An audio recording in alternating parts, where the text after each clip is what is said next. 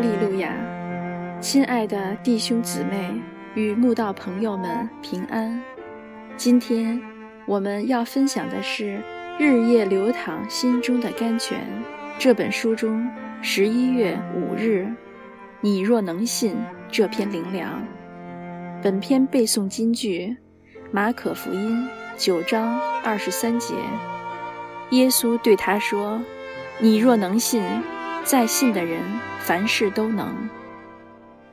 很多时候，我们的祷告没有蒙应允，乃因我们有一个大问题，就是信不过神。明明我们都已不断迫切求神了，心里却不相信他会垂听，而后就开始自寻烦恼，想东想西，甚至还要设法。帮神有所突破。既然我们信不过他，又自己想方设法做一堆事，好像我们比神还厉害，神干脆就按兵不动，什么都不做了，甚至耗在那里毫无动静，直到我们所有的自我尝试都告失败，愿意完全放手给神去做。神才会开始出手帮忙。真正的信心是每日的祷告一结束，当一说出“阿门”时，就全然放手，交给神去处理。纵使眼前的困境完全没有改变，事情也毫无转圜的余地，还是要信神到底。不容自己有一点怀疑的缝隙，让魔鬼钻进来搅局。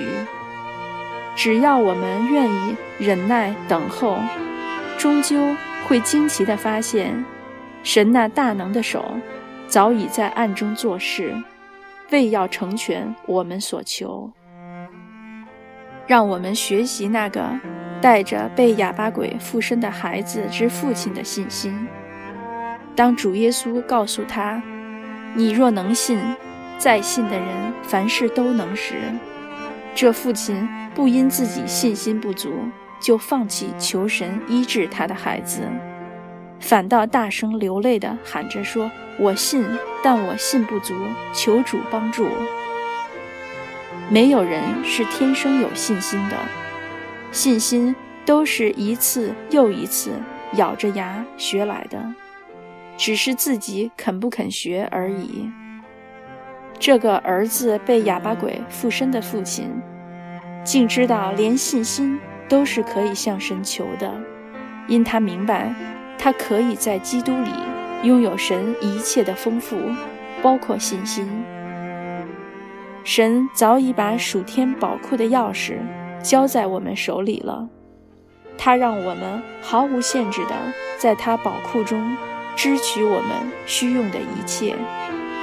如果神都已允许我们到他的宝库中任意拿取我们所需要的，就像一个富人任凭穷人去他的金库提取毫不设限的现金，但那个穷人从金库出来时，手中却只拿着几百元，还能怪谁呢？